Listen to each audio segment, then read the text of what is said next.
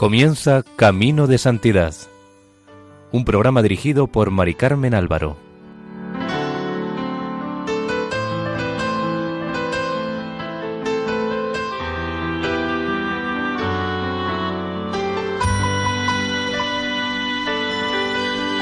Sean bienvenidos al programa Camino de Santidad, realizado por el equipo de Radio María en Castellón, Nuestra Señora del Lledó. Les invitamos a escuchar el tercer y último capítulo dedicado a la vida de San Ignacio de Loyola.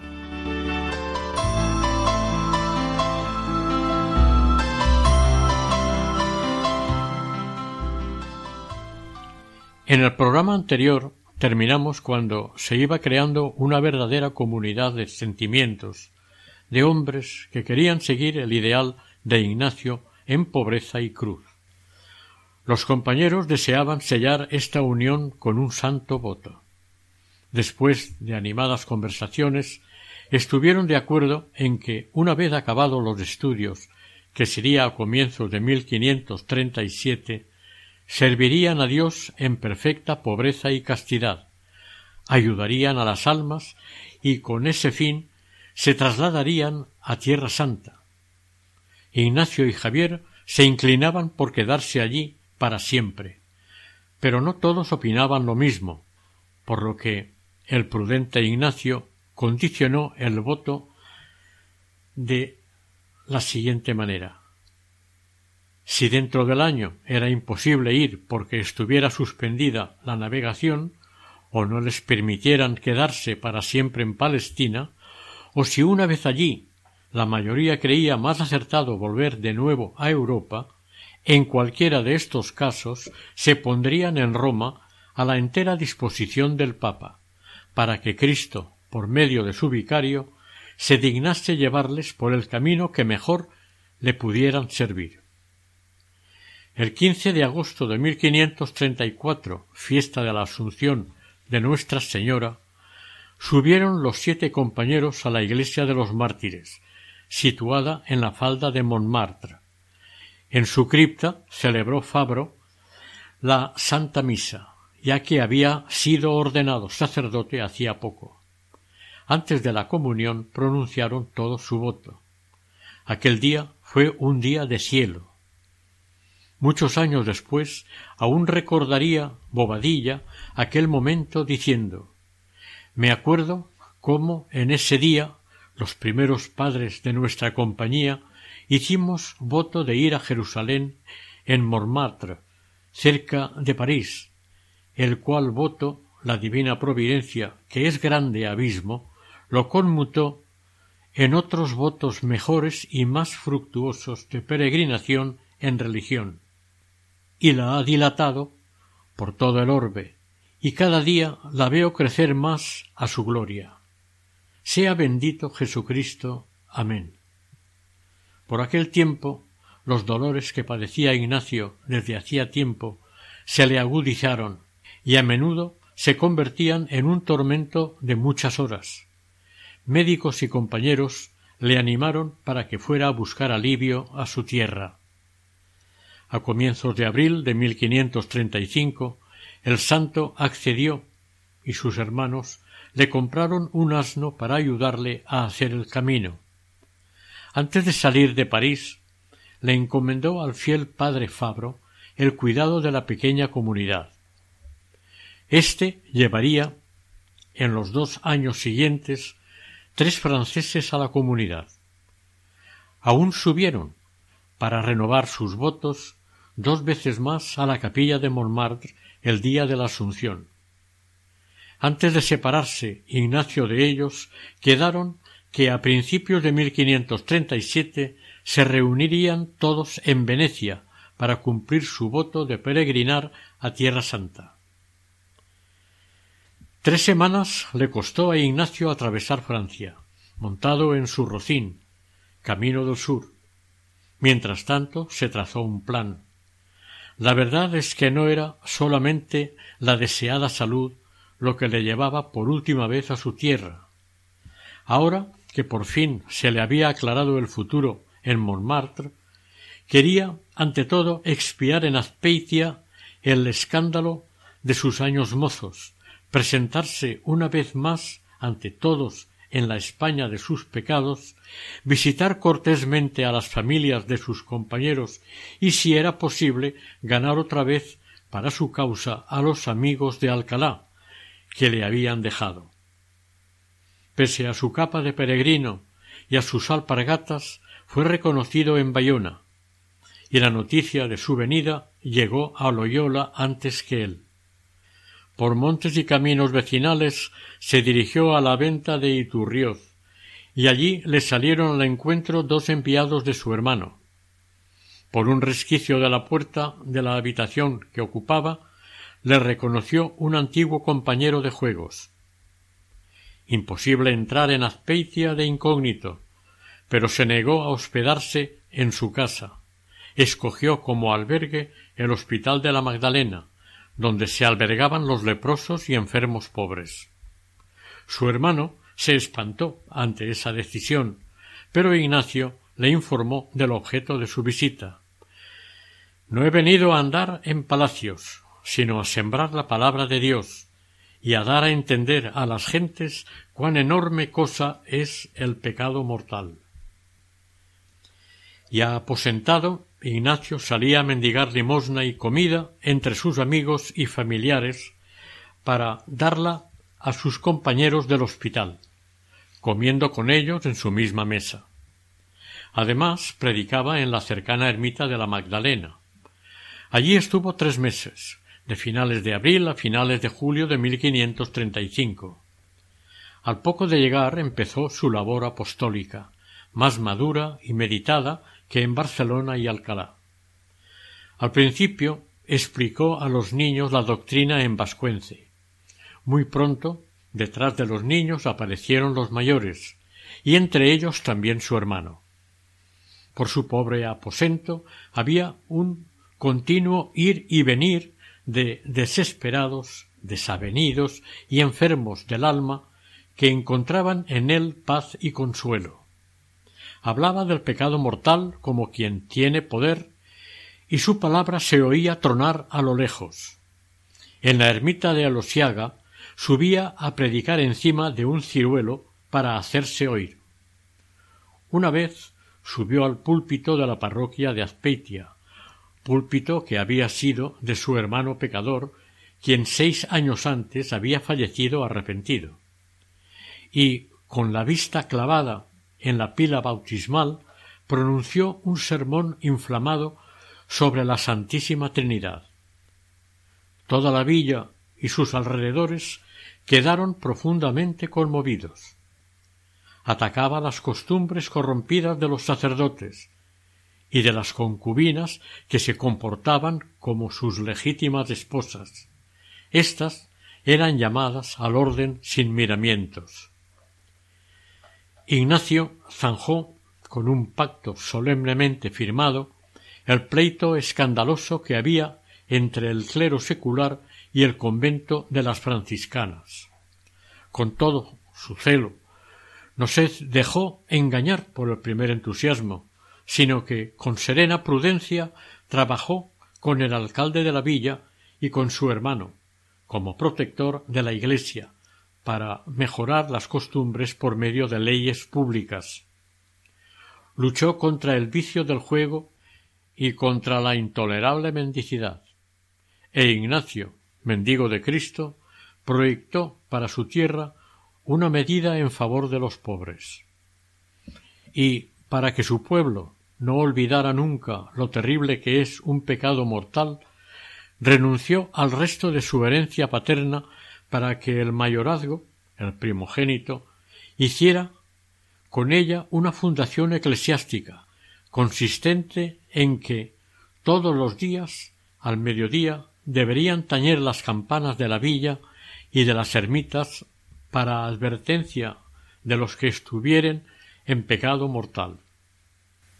Ignacio pudo anotar satisfecho que en las últimas semanas, a pesar de sus limitaciones por su molesta enfermedad, por la gracia de Dios se hizo bastante fruto.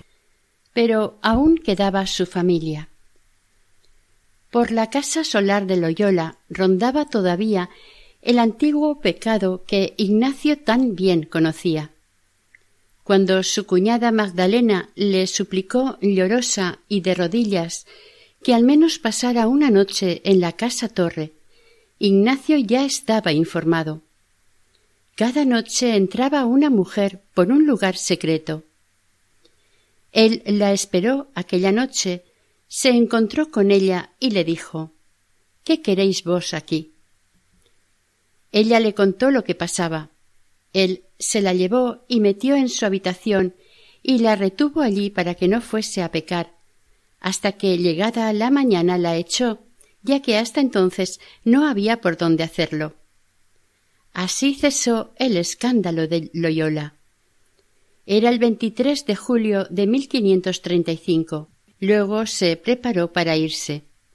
A finales de julio en la raya del País Vasco, en el puerto de Echegárate, se despidió para siempre en este mundo de su hermano y de su tierra. En su camino pasó de largo por Pamplona, donde providencialmente había cambiado su destino para siempre. Llegó a Óbanos y allí entregó una preciosa carta de Francisco Javier para su familia. Después bajó atravesando Castilla hasta Almazán a visitar a la familia de la Inez y en Toledo visitó a los modestos padres de Salmerón. En Madrid vio al príncipe don Felipe, niño de ocho años, y cruzó España hasta Valencia, donde tenía la intención de embarcar para Génova. Mientras llegaba la hora, se entregó a la oración y al apostolado ante el santo cáliz de la cena que se venera en la Catedral de Valencia, revivió las alegrías que sintió en Jerusalén. Pasó ocho días felices en la cartuja de Bail de Christ en Altura, Castellón, manteniendo conversaciones espirituales con su amigo Juan de Castro. Esta fue su despedida de España bajo la bendición de Dios. De camino a Italia, durante la travesía a Génova se levantó una tempestad tan grande que le pareció que había llegado su hora. Pero aun estando en peligro de muerte, sentía por un lado una paz extraordinaria y por otra una confusión propia de los santos por no haber empleado bien las gracias que Dios le había comunicado. En su paso por los Apeninos, una vez salvó su vida arrastrándose penosamente a gatas durante un largo trecho. De esta circunstancia dijo él que fue la más grande fatiga y trabajo corporal que jamás tuvo.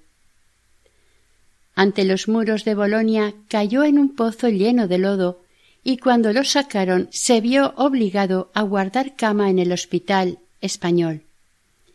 A principios de 1536 llegó a Venecia, donde aprovechó para dedicarse todavía un año al estudio.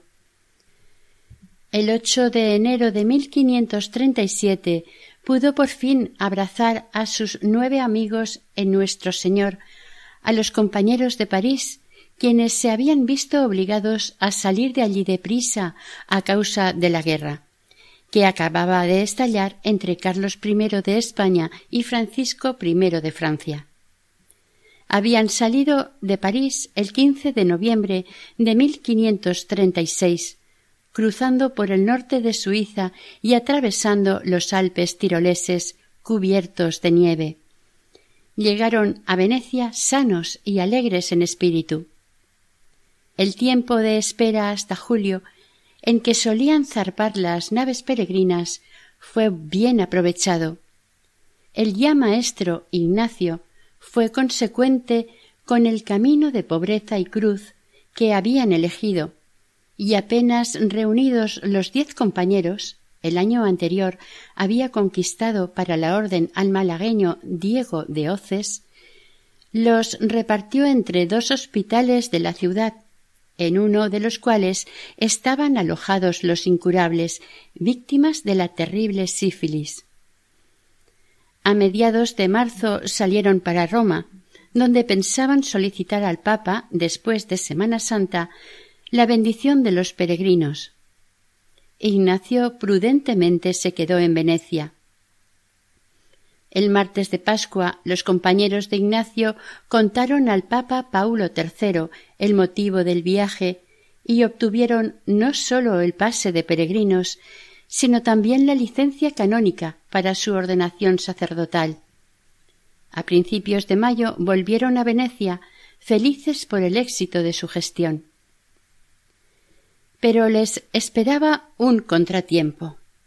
Aquel mismo mes, el sultán otomano Suleimán el Magnífico armó una gigantesca flota en el Bósforo. Aquello suponía un peligro para Italia y por consiguiente para Occidente. Venecia en un principio permaneció neutral, pero a partir de julio fue inevitable el choque con la armada turca en el mar Jónico. Por primera vez en treinta y ocho años no se hizo a la mar ninguna nave con peregrinos. Pero la providencia de Dios tenía sus propios designios. En medio de la guerra llegó para Ignacio y sus amigos el feliz día de su ordenación sacerdotal. Fueron ordenados sacerdotes por el obispo de Arbe y pronunciaron los votos de pobreza y castidad en presencia del nuncio apostólico. Después se repartieron por algunas ciudades de la República de Venecia para cuando fuera posible decir la primera misa. A los cuarenta días reanudarían la predicación por las calles. El 25 de julio, Ignacio se retiró con Fabro y la Inés a Vicenza, donde encontraron alojamiento a su gusto en un convento medio derruido. En Vicenza, donde por última vez pudo Ignacio disfrutar de la soledad, se volvió a derramar la gracia sobre él, al igual que en Manresa, apenas sentía el hambre ni la fiebre. Era dichoso mendigando de puerta en puerta por los palacios un poco de pan seco que luego cocía para sus amigos en el convento en ruinas. En septiembre predicó por las calles, hablando una especie de jerga compuesta de francés y latín que él tenía por italiano. Entretanto, se declaró la guerra entre Venecia y los turcos, el 13 de septiembre de 1537, el Dux se asoció a la liga formada por el Papa y el emperador Carlos V. Como el viaje a Tierra Santa era imposible de momento, Ignacio convocó a todos sus compañeros para deliberar sobre la nueva situación. Se reunieron en octubre en Vivarolo y las conversaciones allí mantenidas fueron de gran trascendencia para la historia de la futura compañía de Jesús. El plan principal seguía siendo el mismo, peregrinar a Tierra Santa. Conforme al voto que habían hecho en Montmartre, calcularon un año de espera, a partir de la fecha que habían obtenido la licencia para peregrinar, es decir, desde el verano de 1537 y esta era válida hasta el otoño de 1538. Si finalmente para estas fechas no podían ir, decidieron ponerse en absoluta obediencia a disposición del Papa. De momento les quedaba la esperanza de que los turcos, después de la derrota sufrida en septiembre, firmaran la paz, en cuyo caso podrían ellos mismos emprender su viaje. Ignacio aplazó la celebración de su primera misa porque quería celebrarla en el altar de la gruta del nacimiento en Belén. Sus compañeros la celebraron todos en la iglesia del convento de Vivarolo. Durante las semanas de convivencia en Vivarolo se sintieron todos más unidos que en París. Allí habían decidido dar a su nueva manera de vida el nombre de compañía, ya que les preguntaban muchísimas veces quiénes eran y qué pretendían. Ahora, antes de separarse, quisieron aclarar este punto. Trataron entre ellos cómo se llamarían, para poder responder a quien les preguntase qué congregación era esta suya. Comenzaron a rezar pidiendo qué nombre sería más conveniente, y como vieron que su único propósito era servir a Jesús, les pareció bien el de compañía de Jesús. Así contó el padre Polanco la decisión que tomaron. Las infundadas sospechas que desde 1536 circulaban por Venecia contra su persona y doctrina hizo decidir a Ignacio a volver a Venecia para aclarar las cosas. El 13 de octubre se dirigió allí para recibir el documento oficial de su ordenación que dice atestiguamos que el padre Ignacio ha sido y es sacerdote de buena y religiosa vida, y de santa doctrina, y de muy buena condición y fama. Conseguido esto, volvió a Vicenza. De allí salió con Fabro y Lainez para realizar la última etapa de su peregrinación. Se fueron a Roma. Durante esta marcha, Ignacio recibió gracias del Señor. Contó él. Recordamos que siempre lo cuenta en tercera persona. En este viaje fue muy especialmente visitado del Señor, rogando a Nuestra Señora le quisiese poner con su hijo. Pocas millas antes de llegar a Roma, entró Ignacio en la pequeña iglesia de la Estorta, medio derruida, y haciendo oración dijo a nuestro Señor todo lo que en aquel momento le pareció.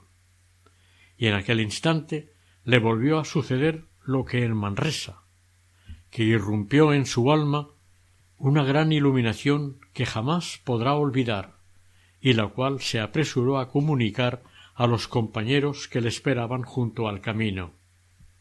El padre Laínez informaría después de este suceso. Viniendo nosotros a Roma por la vía de Siena, nuestro padre, como quien tenía muchos sentimientos espirituales, me dijo que le parecía que Dios Padre le había impreso en el corazón estas palabras Yo os seré propicio en Roma. Y no sabiendo nuestro padre lo que querían significar, decía Yo no sé qué cosa será de nosotros, tal vez seremos crucificados en Roma. Otra vez dijo que le parecía ver a Cristo con la cruz a la espalda, y el Padre Eterno, cerca de él, que le decía Yo quiero que tomes a éste por tu servidor. Y Jesús lo tomaba y decía Yo quiero que tú nos sirvas. Y por esto, cogiendo gran devoción a este santísimo nombre, quiso llamar a la congregación Compañía de Jesús. Esta visión de la estorta fue para Ignacio la confirmación divina de las conversaciones mantenidas en Vivarolo, es decir, llevar a cabo el más alto cumplimiento de la petición que propone a la hora decisiva de los ejercicios, ser de recibido debajo de la bandera de Cristo, pobre y lleno de oprobios. Ser recibido debajo de la bandera de Cristo, pobre y lleno de oprobios. Roma será la Jerusalén de Ignacio. Aquí se transformará definitivamente en San Ignacio. Aquí la alianza fraterna que habían constituido se convertirá en una orden religiosa.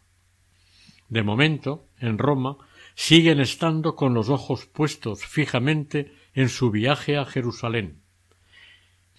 Todo era provisional, el donde vivían y el trabajo al que se dedicaban. Fabro y Laínez leían ciencias sagradas en la Universidad de la Sapienza. Al principio, con tan escaso fruto que Ignacio se sintió avergonzado. Él, por su parte, daba infatigablemente los ejercicios espirituales, entre otros al influyente cardenal Contarini, aunque para dárselos tenía que recorrer un camino de varias horas.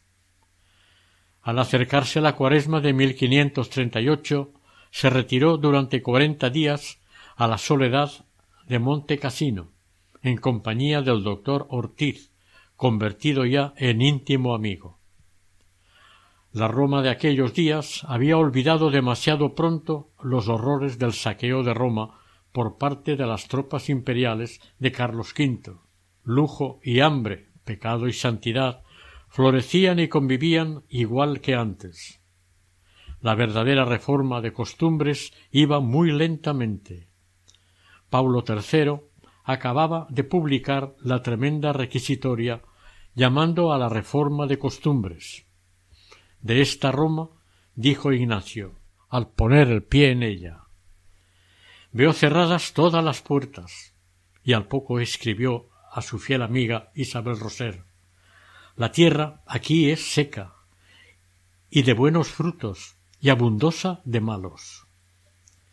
En vano esperaron poder ir a Tierra Santa, porque la guerra contra el turco seguía adelante. El 8 de febrero de 1538 se renovó la liga y la escuadra abandonó los puertos. Ignacio llamó a Roma a sus compañeros que estaban en el norte de Italia para deliberar de nuevo. Pero de repente estalló en Roma otra guerra, en la que se ventilaba la vida o muerte de la recién fundada agrupación. Un elocuente orador de los ermitaños de San Agustín, predicaba los sermones de Cuaresma en la iglesia de San Agustín. Ignacio y sus compañeros descubrieron que tras la belleza impecable de las palabras que decía, había grandes errores sobre la gracia y las obras. Le corrigieron fraternalmente, con lo que consiguieron una respuesta enemiga del fraile y de sus entusiastas admiradores de la poderosa curia española. Al poco tiempo corrió por toda la ciudad el rumor de que los verdaderos herejes eran estos extraños sacerdotes reformados, que venían huyendo de España y de París, y como tales merecían la hoguera. Por eso, apenas los compañeros obtuvieron el 3 de mayo licencia para predicar, pasaron claramente decididos al ataque, descubriendo desde los púlpitos de Roma los errores del Agustino. Les tocó hacerlo durante bastante tiempo. El ataque de los adversarios iba sobre todo contra Ignacio. Decían que el cabecilla de estos clérigos se llamaba Íñigo y que era un hombre infame por muchos motivos. Pero el Íñigo de los días de Pamplona desenvainó su fina espada. No aceptó componendas del gobernador de Roma ante quien había dejado pendiente un proceso contra los calumniadores. De Siena, Bolonia y Ferrara hizo que enviaran informes y opiniones sobre la vida y doctrinas de sus compañeros, y cuando vio que todo era en vano, se fue Ignacio a Frascati, donde estaba el Papa Paulo III. Habló con el Papa a solas, alrededor de una hora, y le contó claramente todas las veces que había estado preso en Alcalá y Salamanca. Ignacio insistió ante el Papa para que dictara sentencia sobre su doctrina. Esta fue la primera vez que habló cara a cara con el representante de Cristo en la tierra.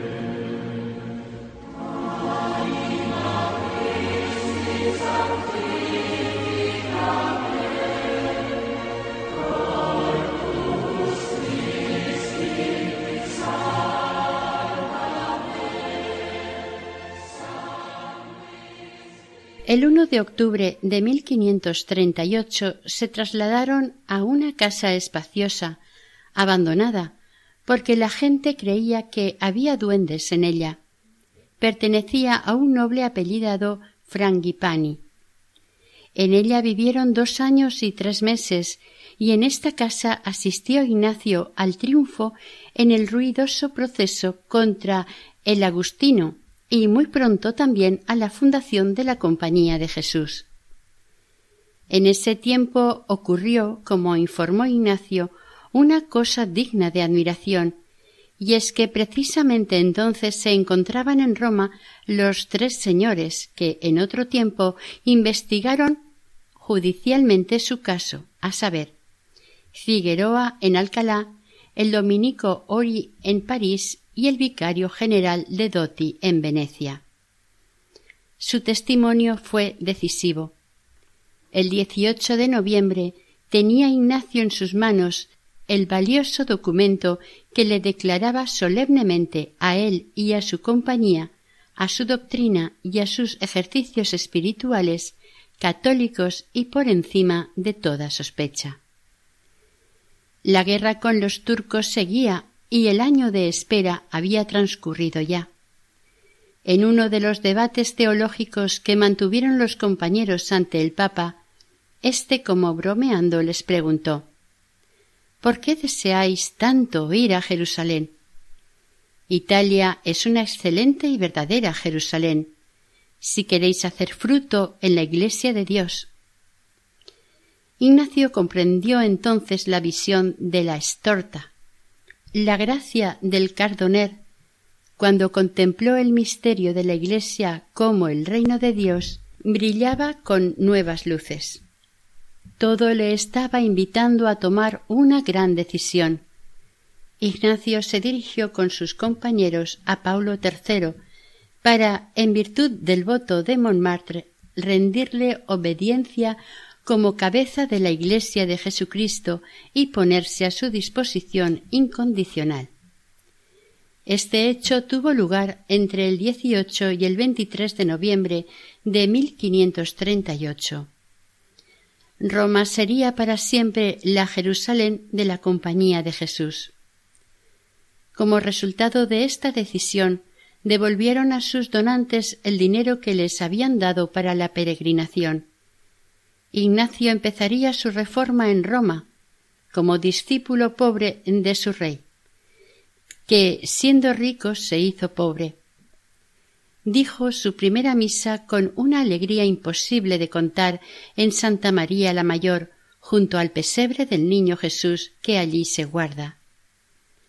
Ahora sabía perfectamente por dónde debía empezar la verdadera reforma de la Iglesia, no con programas y grandes discursos, sino con sencillez y ayudando amorosamente a las almas en cualquier lugar que la necesidad lo reclamase. En aquel momento, en el invierno de 1538-39, la ciudad eterna padecía un hambre terrible. Por las calles se veían moribundos, niños hambrientos iban de puerta en puerta mendigando. Inmediatamente los compañeros trasladaron centenares de enfermos al patio de la Frangipani y los atendían amorosamente. La ciudad no salía de su asombro e incluso algunos cardenales se acercaban de noche para ser testigos de esta extraordinaria caridad. Así comenzó Ignacio en Roma. Pronto los romanos empezaron a llamar a estos hombres conocidos por sus obras de caridad sacerdotes peregrinos o sacerdotes reformados, y los tenían por una especie de orden religiosa hasta entonces desconocida. Pronto le empezaron a llegar al Papa peticiones para que enviara a estos sacerdotes reformados a México y las Indias orientales, y en Italia los solicitaban para muchas cosas. ¿Tendrían que dispersarse por el mundo por obediencia al Papa? reunidos a finales de marzo de 1539 en el patio de Frangipani, trataron de despejar esta incógnita con oración y el diálogo fraterno. Estuvieron deliberando hasta el 15 de abril, tomando la decisión con solemnidad, comulgando juntos. Queremos permanecer siempre unidos en una orden y para cumplir el voto del Papa por vía segura y con humildad, sin peligros, hacemos voto de obediencia a un superior que se habrá de elegir. Para el 24 de junio ya tenían aclaradas todas las cuestiones. La nueva orden renunciará a tener hábito propio, al oficio divino del coro, a ejercicios de penitencia prescritos de regla, para la formación de jóvenes promociones que quieran imitarles.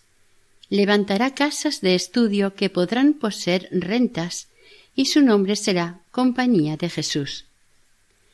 A finales de junio recogió Ignacio estos puntos en la llamada Summa Instituti, primer esbozo de las constituciones.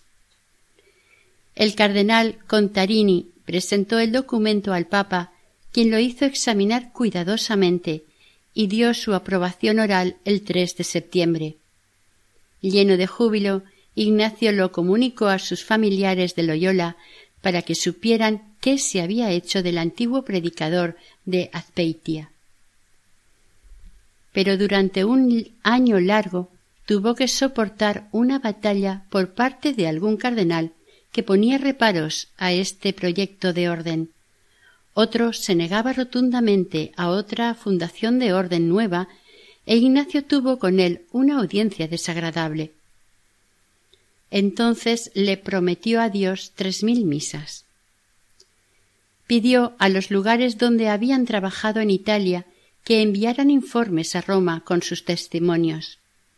Finalmente, con la ayuda del cardenal Carpi y otro cardenal, poniendo sesenta como tope al número de sacerdotes en la orden, el 27 de septiembre de 1540 es expedida en el Palacio de San Marcos la bula Regimini Militantis Ecclesiae, la Compañía de Jesús está fundada. El Papa les encargó en esta bula que prepararan unas constituciones. De momento, lo más importante era la elección del superior de la orden, del prepósito general. Se decidió que el cargo fuera vitalicio y se precisaban sus facultades, sus poderes. El 2 de abril se procedió a su elección siendo elegido por unanimidad Ignacio. Con el pretexto de su débil salud y su vida pecadora de antes, Ignacio, espantado, quiso rechazar la elección. Pero una segunda votación, el 13 de abril, obtuvo el mismo resultado. Entonces Ignacio se retiró durante el triduo de Semana Santa al convento franciscano donde estaba su confesor fray Teodosio se confesó de todos los pecados de su juventud y dejó que éste decidiera lo que tenía que hacer. La decisión se la dio por escrito, diciéndole que debía aceptar la elección si no quería pecar contra el Espíritu Santo. El martes de Pascua tuvo la compañía de Jesús su primer general. El viernes de esta decisiva semana de Pascua 22 de abril de 1541 fueron de buena mañana los seis miembros de la orden que estaban en Roma a San Pablo extramuros y ante el antiguo mosaico de Nuestra Señora, entonces capilla del Santísimo, celebró Ignacio la Santa Misa. Al llegar la comunión leyó en voz alta su profesión religiosa firmada de su puño y letra. Tras él repitieron la fórmula a los demás. Segundos después les unía a todos la presencia divina de aquel a quien todos tenían como único jefe. Desde febrero de 1541 vivían en una casa destartalada junto a Santa María del Iastali, iglesia muy deteriorada. Esta pequeña iglesia guardaba un tesoro, la imagen de Nuestra Señora de la Estrada, tan querida por Ignacio. En septiembre de 1544 pudieron los padres levantar junto a la iglesia un modesto edificio, y en tres de sus cámaras inferiores se estableció el general. Es la casa profesa, desde ella gobernará su orden hasta la muerte. Ignacio ponía manos a la obra donde lo pedía la necesidad de las almas. Lo que había pensado hacer en Jerusalén lo hizo en realidad en Roma. Al poco levantó una casa al pie del Capitolio para los moros y judíos que querían convertirse. Para la ruina moral de la ciudad fundó la Casa de Santa Marta para mujeres públicas, y el primer dinero con este fin salió de la venta de antiguas obras de mármol encontradas al construir la casa profesa.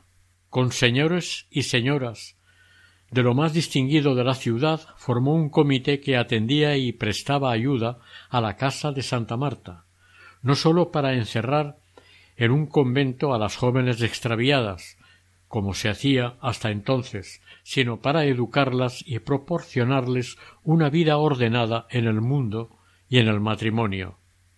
En 1547 ya habían sido recogidas en aquel hogar más de cien mujeres.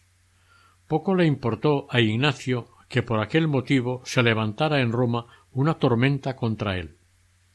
En un escrito enviado al Papa, acusadoramente decían estos sacerdotes quieren reformar todo el mundo. Pero Ignacio iba por delante. Era preciso preservar del pecado a la juventud y para ello obtuvo del Papa la fundación de una casa para muchachas en peligro, que poco después se levantó junto a la iglesia de Santa Catalina del Funari. Ayudaron incansablemente en la casa de huérfanos. Donde quiera que había brotes pujantes de vida nueva, allí está Ignacio. Predicaba sin cansancio con una mezcla de español e italiano, pero que se hacía entender y acostumbraba a terminar sus sermones, como dijo un testigo, de la siguiente manera Amad a Dios de todo corazón, con toda el alma y con toda la voluntad y estas palabras atravesaban las almas de los oyentes como una espada. En la plaza del Panteón, en el mercado de las flores y en el barrio de los banqueros, daba catequesis para jóvenes y grandes, sin parar de hablar cuando los pillos de la calle le lanzaban manzanas podridas. El pueblo se burlaba de estos teatinos, de estos cueritorcidos, y un caballero distinguido les llamó hez y basura de la ciudad de Roma. Esto demostraba precisamente que las cosas iban bien. Los planes del general aspiraban a mucho más, y aunque tenía unos dolores fortísimos de estómago, que a veces no podía ni moverse, se sentía mejor cuando tenía que hacer algo urgente. Entonces trabajaba de día y de noche. Su secreto estaba en que hacer las cosas por el mundo con descuido no importa, pero hacerlas por Dios con él, entonces no se sufre. En 1551 puso los fundamentos del colegio romano que luego sería tan célebre. El principio fue pobre y con pocas apariencias. Estaba situado a los pies del Capitolio. En la puerta hizo clavar un anuncio que se hizo famoso. Estudio de gramática, humanidades y doctrina cristiana, gratis. Pronto la casa se quedó pequeña con tanto estudiante y hubo que cambiarla de edificio. Un año después acometió el Colegio Germánico de Teología, siempre en pobreza y con una confianza ilimitada en Dios. Cuando un día los cardenales le anunciaron que no podían darle el dinero prometido, respondió Entonces yo solo sostendré la casa, aunque me tenga que vender a mí mismo. No cesaba de hacer servicios allí donde le solicitaban, desde el Papa y los cardenales hasta interceder en pleitos. Pero su tarea esencial era redactar las constituciones y el gobierno de la compañía, que crecía con una rapidez asombrosa por todo el mundo, desde la India a Brasil, desde África a Irlanda. El Papa cada vez le pedía más su consejo. El espíritu y la fuerza de su instituto radican en el libro de los ejercicios. Por ellos conquistó a sus primeros compañeros, y todos cuantos en adelante quieran formar parte de él deberán pasar por la misma escuela. En los años de Roma lo fue retocando y puliendo. Paulo III lo bendijo el 31 de julio de 1548. Ese mismo año aparece la primera edición, impresa, de los ejercicios espirituales. En 1541 comenzó a redactar con sus compañeros los primeros esbozos de una regla. El 14 de marzo de 1544 el Papa suprime la limitación del número de miembros que estaba en sesenta, como ya dijimos, y el 5 de junio de 1546 confirma una nueva idea de Ignacio, según la cual la orden podrá admitir, además de a los profesos, otros sacerdotes y hermanos en el grado de coadjutores. Su única obsesión era ver claro en la redacción de las constituciones y mientras estaba enfrascado en ello le acompañaba siempre el don de las lágrimas, la contemplación de la Trinidad, la oración confiada a María. En 1549 ya están acabadas. Cuando Julio III confirmó solemnemente la Compañía de Jesús, el 21 de julio de 1550, pudo Ignacio dar infinitas gracias a Dios por haberle permitido llegar al fin. Siempre le guió la divina providencia. A finales de 1550, Ignacio estuvo enfermo de muerte. En este tiempo, estando pensando en la muerte, tenía tanta alegría y tanta consolación espiritual por morir que se derretía todo en lágrimas y esto era tan continuo que muchas veces dejaba de pensar en la muerte para no tener tanto consuelo. El 30 de enero de 1551 presentó a sus hijos, aún reunidos en Roma, un documento en el que razona su renuncia al cargo de general. Los hijos rechazan esta petición de Ignacio, quien se somete al deseo de ellos. Su trabajo era inmenso. Roma es el corazón de la compañía. Si hasta fines de 1549 sólo se han conservado alrededor de 920 cartas de Ignacio, después, hasta el año de su muerte, siguieron 6.641 escritas por él o su secretario. Ignacio redactó grandes cartas circulares sobre la obediencia, sobre el cultivo de los estudios de humanidades, de mística y pseudomística, y del plan de una flota contra la amenaza turca. Escribió a príncipes y damas de la nobleza, a gentes sencillas y bienhechores generosos. Consolaba a sus hermanos fatigados, y cuando fue preciso defendió la disciplina de la orden con extraordinaria dureza. Todos acudían a él buscando su consejo y refugio en mil necesidades. La fuente de su energía era la oración callada. Pasaba largas horas por la noche meditando en su habitación. De manera inevitable su alma estaba siempre abierta a la presencia de Dios. Encontraba a su Creador trino y uno, en el latido incesante de las estrellas, en las flores, en la baraunda de las calles romanas. Felipe Neri, su jovial amigo, veía a menudo brillar en el semblante de Ignacio una luz misteriosa. Uno de la casa dijo Nadie resiste la penetrante mirada de sus ojos. Le conoce a uno inmediatamente, de arriba abajo. El crecimiento impetuoso que va teniendo la orden le inquietaba. A su muerte la orden contaba con veinte casas en Italia y noventa en el resto del mundo. Gobernó la orden durante quince años. Ignacio tenía un dicho El que no es bueno para el mundo, tampoco lo es para la compañía. Los talentos de sus hijos eran una demostración de la grandeza ilimitada del ideal para el que les educaba. No eran ciertamente santos, pero trabajaban incansablemente por Dios. Ignacio los aguantaba con paciencia y les iba modelando. Ignacio sentía que se moría. El 30 de julio de 1556 despachó como de costumbre.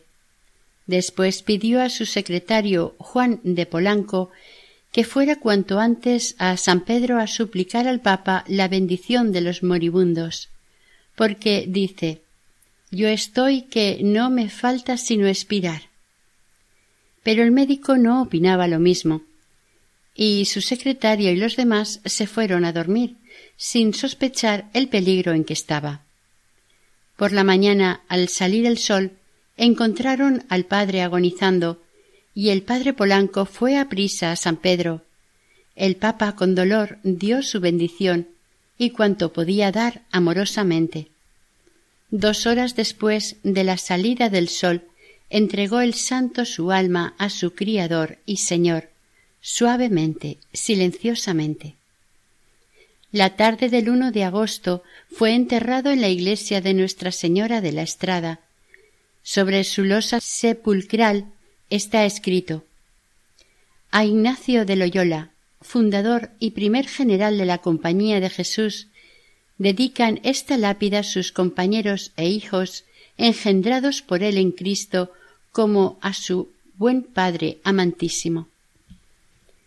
En 1587 sus restos fueron trasladados a la iglesia del Jesús.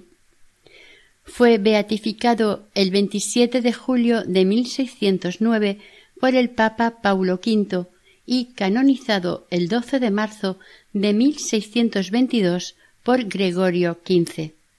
Su fiesta se celebra el 31 de julio. Es patrono de Guipúzcoa y Vizcaya, de los ejercicios espirituales y de los soldados.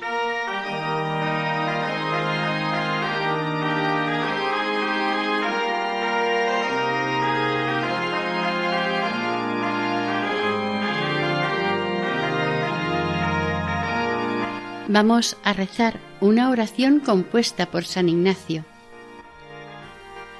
Tomad, Señor, y recibid toda mi libertad mi memoria, mi entendimiento y toda mi voluntad, todo mi haber y poseer. Vos me lo disteis, a vos, Señor, lo torno. Todo es vuestro. Disponed a toda vuestra voluntad y gracia, que ésta me basta.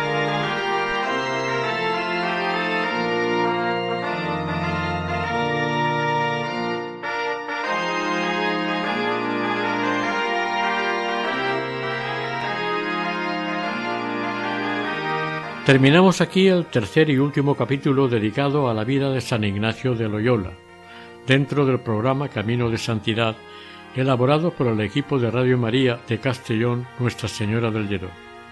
Deseamos que el Señor y la Virgen les bendigan.